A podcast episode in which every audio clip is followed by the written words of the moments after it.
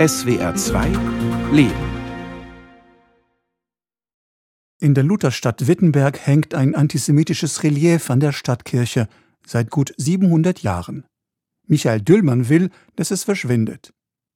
Der jüdische Rentner verklagte die Stadtkirche in Wittenberg auf die Entfernung des Reliefs, weil es eine Beleidigung für Juden darstelle.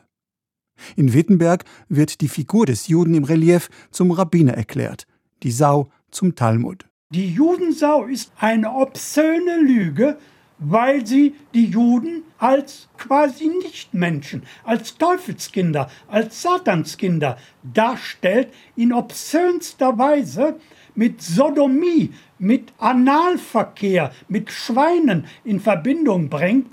Und darüber auch noch der Spruch lateinisch Rabbini Shem Hamephoras, des Rabbiners, das ist von der Skulptur her nicht erkennbar, dass es sich um einen Rabbiner handelt. Zum Rabbiner hat Luther diese erwachsene Figur hinter der Sau gemacht, um die rabbinische Namenserklärung zu diffamieren als Schweinedreck. Im Juni 2022 erkannte der Bundesgerichtshof Düllmanns Beschwerde gegen das Relief, das das Judentum als Ganzes verunglimpft, als einen Angriff auf jeden Juden in Deutschland an. Die Richter lehnten jedoch Düllmanns Klage ab.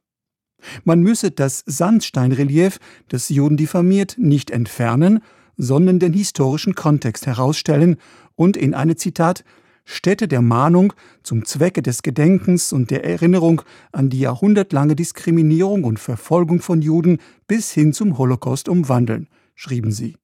Michael Döllmann reichte in Folge eine Verfassungsbeschwerde ein, und die hängt noch an. Nun ist Wittenberg und auch die dortige Judensau-Skulptur 460 Kilometer von Döllmanns Wohnung in Bonn entfernt. Warum stört sie ihn dennoch so sehr, dass er seit 2019 gegen die evangelische Stadtkirchengemeinde klagt? Der Anlass war ein Bericht in der jüdischen Allgemeinen über eine Demonstration von Christen in Wittenberg unter dem Lutherstandbild zugunsten einer Abnahme der Judensau von der Wittenberger Stadtkirche. Und das hatte selbstverständlich mit dem 500-Jahr-Jubiläum der Reformation zu tun. Ich las davon und war elektrisiert. Luther, Judensau, Antisemitismus, kirchlicher Antisemitismus, da gehörst du mit hin. 50 israelische Historiker stellten sich gegen die Entfernung der Judensau in Wittenberg. Sie meinen, dass visuelle Beweise vor Ort ein gutes didaktisches Instrument der Bildung seien. Das überzeugt mich, aber unter einer Bedingung. Die Judensau kann hängen bleiben unter der Bedingung, die gesamte Kirche wird zu einem Museum des Antisemitismus erklärt, wird also als Kirche entwidmet. Dort finden keine gottesdienstlichen, liturgischen Veranstaltungen mehr statt. Als Kirche entweiht und entwidmet, als Museum des Antisemitismus. Am Regensburger Dom wird demnächst eine neue Erklärtafel unter der Judensau-Skulptur die antijüdische Verhetzung erklären.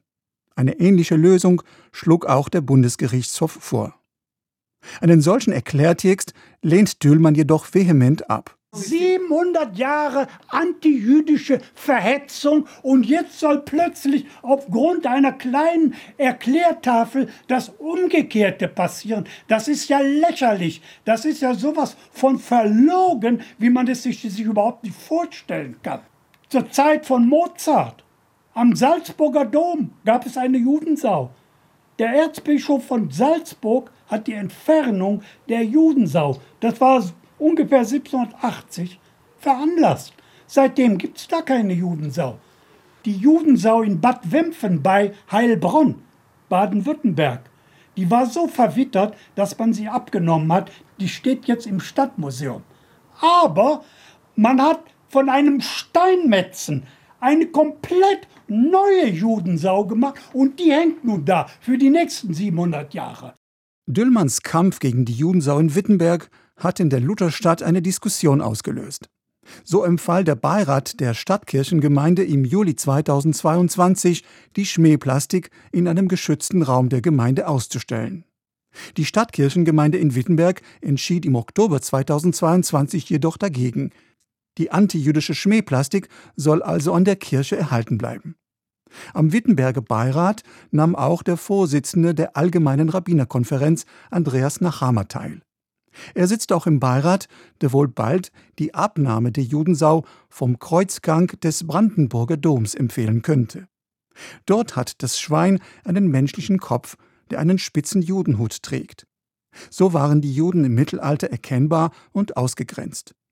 Die Kontroverse um das Judensau-Relief veranlasste den Berliner jüdischen Aktivisten Michael Greuß nach Wittenberg und den Dom in Brandenburg zu reisen, zum größten Kirchengebäude der Stadt. Der Fakt, dass es überhaupt dort hängt, ist ein Problem für sich, weil ich glaube, dass eine Judensau mit der Idee einer Kirche unvereinbar ist. Ich würde das als historisches Relikt betrachten, gäbe es heute keinen tagesaktuellen Antisemitismus.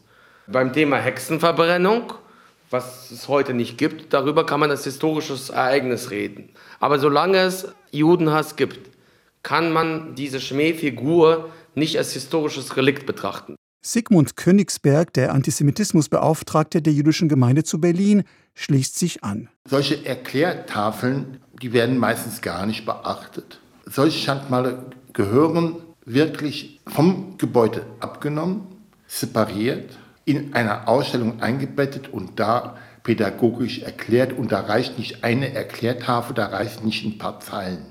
Genauso sieht es Michael Tüllmann. Das scheint seine Mission zu sein, die er leidenschaftlich und mit viel Wissen betreibt. In den vollgepackten Regalen seines Wohnzimmers stehen Werke wie Juden in Niedersachsen, Ärzte im Dritten Reich und Atommacht Israel. Ich besuche ihn in Bonn. Ich will herausfinden, was ihn bewegt und ihn antreibt. Wer ist Michael Düllmann? Wir sitzen in seinem Wohnzimmer und er erzählt, wie sein Kampf gegen die Judensau begann. Es ist ein Zufall, dass hier auf dem Tisch zwei Bücher direkt nebeneinander Hitler stehen. und Luther. Nein, das ist kein Zufall. Die beiden passen sehr gut zusammen. Am 31. Oktober 2017 jährte sich die Reformation zum 500. Mal. An dem Tag 1517 soll Martin Luther seine 95 Thesen an das Tor der Schlosskirche in Wittenberg geschlagen haben. Der Thesenschlag gilt als Auftakt der Reformation. Tüllmann entscheidet 2017 spontan, erzählte mir, in die Lutherstadt Wittenberg zu reisen – um an der Demonstration gegen die Judensau teilzunehmen, die aber nicht stattfand. An der kommenden Demo nimmt Michael Düllmann teil.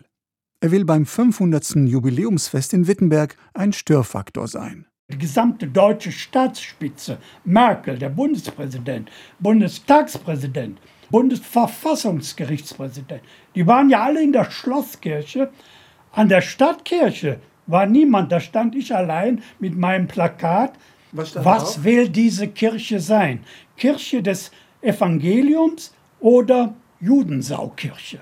Michael Düllmann ist 1943 geboren, ein Kriegskind mit einer Jugend im Zonenrandgebiet. Ich war zehn Jahre lang in einem Dorf bei Halberstadt, dicht an der Grenze. Ich fuhr oft, manchmal jeden Sonntag, mit dem Fahrrad an die Grenze, sah mein Heimatdorf, Papstdorf, auf der anderen Seite und an der Grenze die NVA-Soldaten und Stacheldraht, die hohen Zäune, Minenfelder, die Wachtürme. Das war mir klar, das hat mit dem Krieg zu tun. Dass die Wehrmacht eine verbrecherische Organisation war, das kam erst in meiner Wolfenbüttler Gymnasialzeit. Und zwar durch Lyrik. Paul Celan, Nelly Sachs, das war der Anstoß, mich mit der Shoah zu beschäftigen.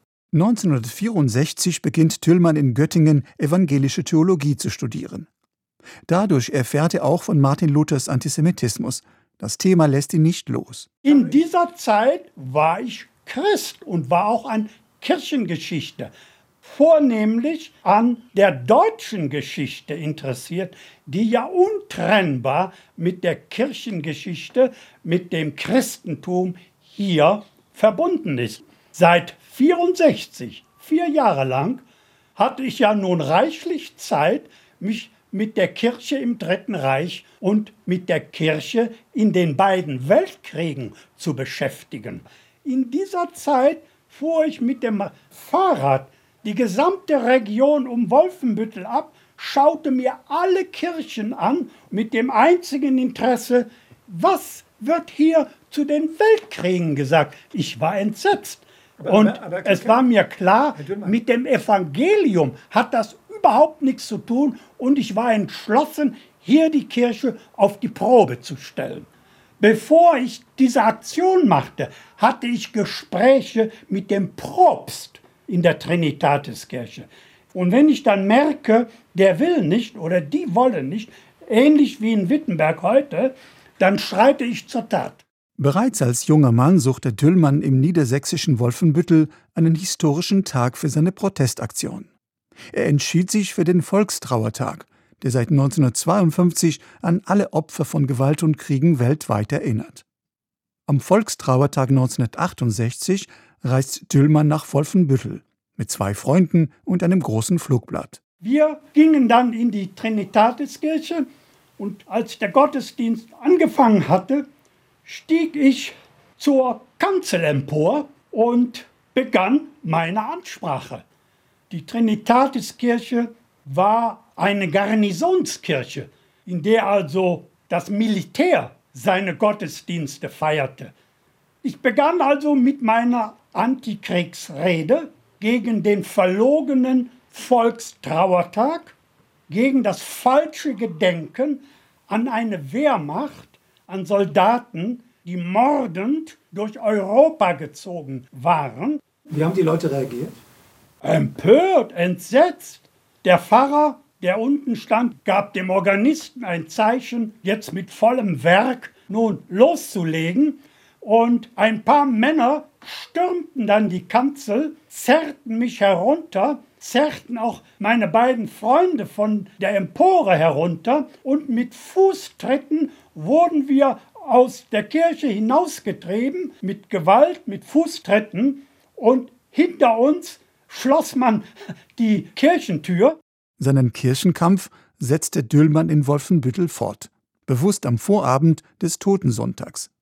An dem Tag gedenken viele evangelische Christen der Menschen, die im Jahr zuvor gestorben sind. Am nächsten Samstag, Sonntag machte ich alleine jetzt meine zweite Aktion, und zwar in der Marienkirche, der erste protestantische Kirchenbau in Deutschland. Und da waren ganz schlimme Tafeln, die den Krieg verherrlichten und auch immer mit den Worten Jesu verbunden. Hier werden also die Soldaten der Soldatentod mit dem Tod Jesu Christi verglichen. Die deutschen Soldaten waren Märtyrer. Und das war für mich ein ungeheurer Skandal. Da war ich allein, das war an einem Samstag, hatte mich einschließen lassen abends in der Kirche. Als es dunkel war, fing ich an mit meinem Zerstörungswerk hatte vorher genau geplant, welche Tafeln dafür in Frage kommen. Kurz vor Mitternacht kam die Kirchenfrau, um die Heizung anzumachen für den morgigen Sonntagsgottesdienst. Ich ging ganz ruhig zu ihr, stellte mich vor, ich bin Dietrich Düllmann, ich habe hier mein Werk jetzt getan und wünsche Ihnen noch einen guten Abend. Die Tür war ja nun auf, ich ging raus bestieg sofort den Zug nach Hamburg und äh, am nächsten Tag war ich wieder im Pflegedienst. Und hatte das und irgendwelche dann, Konsequenzen? Natürlich. Beide Kirchen erstatteten Strafanzeige. Es kam vor dem Wolfenbüttler Amtsgericht zu einem Prozess. Drei Monate später, im März 69. Und zu meinem Erstaunen, der größte Verteidiger, den ich für meine Aktionen da fand, war der Staatsanwalt selber. Es war Wendezeit vom restaurativen Adenauer-Zeitalter hin zu Willy Brandt. Und äh, großes Verständnis. Aber so ganz ohne Strafe ging es natürlich nicht für den Richter, aber sehr milde. Sechs Monate Gefängnis auf Bewährung ausgesetzt. Die Tafeln waren zertrümmert und die Kirche hatte nicht die mindeste Lust, solche Tafeln wieder neu auf meine Kosten herzustellen. Ich war in einer existenziellen Krise. für mich war klar, in dieser Kirche war für mich keine Zukunft. Und dann las ich in der Frankfurter Allgemein eine Anzeige einer Schweizer Gruppe. Wir suchen Freiwillige, Volunteers mit Nadev für Kibbutz-Einsatz. Da habe ich mich gemeldet und äh, meinte, ohne Israel jetzt praktisch und lebendig kennenzulernen, hat das ganze Theologiestudium ist viel zu abstrakt, macht für mich überhaupt keinen Sinn. Ich schloss mich dieser Gruppe an und landete im Kibbutz Dovrat am Har Tavor. Im Kibbutz Ramat David im Norden Israels besuchte er einen Hebräischkurs. Am Tu Bishvat, am jüdischen Neujahrsfest der Bäume, da machten wir einen Spaziergang, die Ulpanklasse, durch die Natur, alles blühte wunderbar, war Januar. Und da kam zum ersten Mal die Idee bei mir, der Wunsch, jüdisch zu werden. Warum gerade da an diesem Fest? Die Natur und der Kibbutz sowieso, Kibbutzleben und äh, die Menschen vor allem, der menschliche Kontakt in der Arbeit, in der Freizeit, das alles hatte tiefsten Eindruck auf mich gemacht. Bald werde im Kibbutz Hasorea, der von deutschsprachigen Juden gegründet wurde, den Yom Kippur-Krieg von 1973 erleben. Israel wurde bewusst am jüdischen Fastentag angegriffen, an dem das öffentliche Leben stillsteht. Der Yom Kippur, das war ja ein Schabbat. Ich war am Freitag von Hasorea losgefahren und dann war ich in Jerusalem und äh, am Yom Kippur abends schon zu dem Kol Nidre in der Synagoge, morgens dann auch und dann ging es los. 1 Uhr. Die ersten Düsenjäger, die über den Himmel Jerusalems zischten und Unruhe in der Synagoge unter den Gottesdienstteilnehmern. Die jungen Männer eilten hinaus, die hatten alle ihre Codenachrichten bekommen, sich sofort bei ihren Einheiten zu melden, was mir zu dem Augenblick überhaupt nicht klar war, erst später. Ja, der Gottesdienst ging ja weiter. Für die Älteren und auch für die Frauen natürlich. Man hörte nur, ja, die Ägypter am Suezkanal hätten angegriffen, die Syrer auf dem Golan. Es hörte sich nicht gut an. Michael Düllmann, der nur wenige Jahre zuvor wegen seiner Aktionen gegen die Wehrmacht vor Gericht stand, begegnet bald im Kibbutz viele Uniformierten. Jetzt spricht er auf einmal von wir. Dass es so katastrophal aussah, das hatten wir immer noch nicht begriffen. Das begriffen wir erst, als die ersten Todesnachrichten kamen. Fünf junge Männer von Hazorea fielen in diesem Krieg. Waren Sie bei den Beerdigungen? Ja, natürlich. Ja, ich war bei fünf Beerdigungen auf dem Friedhof in Hazorea. Wie erging es Ihnen bei diesen Beerdigungen? Die wurden ja alle mit militärischen Ehren bestattet. Aber in ihrem schlichten Sarg mit der Israel-Flagge drüber und die Soldaten, die Salut schossen. Nicht? Und der ganze Kibbutz, Hunderte nahmen daran teil. Wie fühlten Sie sich? Elendiglich, traurig, aber ich war überzeugt, wir alle waren überzeugt, das schaffen wir. Seinen Übertrittskurs beendet Tüllmann in einem religiösen Kibbutz. Darüber spricht er nicht mehr mit wir. Die Stimmung und Mentalität unter den Jüngeren gefiel mir überhaupt nicht. Das waren alles religiöse Nationalisten, mit denen ich ideologisch, religiös kaum Kontakt hatte. Für die galt nur Eretz Israel Schlemmer. Am Ende des Konversionkurses Hebräisch Giur kehren Düllmann und seine Freundin zurück zum säkularen Kibbutz Hasorea. Ab wann haben Sie sich Michael genannt? Das war im März 73. Haben Sie sich Michael genannt? Von da an Michael. Michael, der Name bei vielen hat sich nie eingebürgert. Ich glaube, viele liebten sogar den Namen Dietrich. Ich glaube, sie erinnerten sich an Marlene Dietrich damit. Mit dem hebräischen Namen reist das Paar nach Bonn. Und da, schon in Beirut Yitzhak, war die Entscheidung gefallen, wir wollen jetzt nicht weiter auf den Giur hier warten, wir wollen aber heiraten. Wir waren ja auch nicht mehr die Jüngsten und äh, wollten eine Familie, auch Kinder und so weiter. Und wir entschlossen uns, nach Deutschland zu gehen.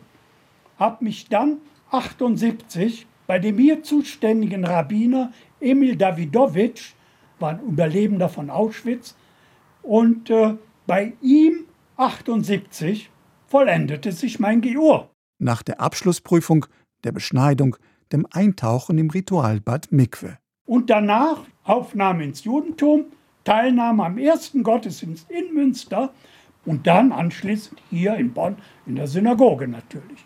Und war dank meiner Stimme sozusagen Assistent auch des Kantors und äh, die Feiertage, er und ich gestalteten gesanglich zusammen. Düllmann erhebt seine kräftige Stimme auch in der Repräsentanz der jüdischen Gemeinde in Bonn. Bald herrscht 1982 wieder Krieg am Mittelmeer und am Rhein. Beim Libanonkrieg. Da ging ich mit Gina und meiner kleinen Tochter hier öffentlich auf die Straße unter einem Banner Bonner Juden gegen Israels Krieg im Libanon. Und das löste den totalen Furor in der Gemeinde aus, nicht bei allen, dass ein Jude und eine Jüdin öffentlich gegen einen Krieg Israels demonstrierte. Das war ein Skandal für die. Gehen Sie noch in die Synagoge? Hier nicht, aber wenn ich in Berlin bin, ja. Hier ganz selten, auf jeden Fall zu Pessach, da hole ich mir meine Matze. Jetzt kämpft Düllmann gegen die Wittenberger Kirchengemeinde und für die Entfernung des Reliefs. Ich bin für die Abnahme der Judensau, ihre Überstellung in ein Museum, am besten ins Lutherhaus. Da wird auch die Kanzel, von der Luther Antisemitismus predigte, aufbewahrt. Und dort sind auch Luthers original antisemitischen Schriften von den Jüden und ihren Lügen vom Shem Hamephoras und dem Geschlecht Christi und von den letzten Worten Davids. Da passt die Judensau genau hin. Dem streitbaren Aktivisten merkt man die drei Niederlagen vor Gericht keinesfalls an. Aber Sie lassen sich nicht entmutigen, oder? Nein, überhaupt nicht. Das ist ein Test. Ich teste mit der Judensau, mit der Haltung pro kontra Judensau-Abnahme, teste ich die deutsche Gesellschaft, teste ich die deutsche Justiz, teste ich auch die deutsche Politik. Ich teste auch die Juden, auch den Zentralrat, auch den Schutzter, der noch voriges Jahr ja sich gegen eine Abnahme ausgesprochen. Haben Sie mal gedacht, die Axt wieder einzusetzen? Nein, zurzeit nicht. Mir ist es ja jetzt getan um eine gesellschaftliche Veränderung. Und da gehe ich den juristischen Weg. Den muss ich jetzt auch bis zum Ende gehen. Und wenn es bis Straßburg dauert. Wenn Sie gewinnen, wenn Sie Recht bekommen, dann machen Sie Schluss hier. Nein, wenn das Bundesverfassungsgericht entscheidet, die Judensau muss von der Wittenberger Kirche abgenommen werden, dann ist das verfassungsrechtlich für alle Kirchen mit solchen Skulpturen maßgeblich. Deshalb auch mein Gang nach Karlsruhe zum Bundesverfassungsgericht.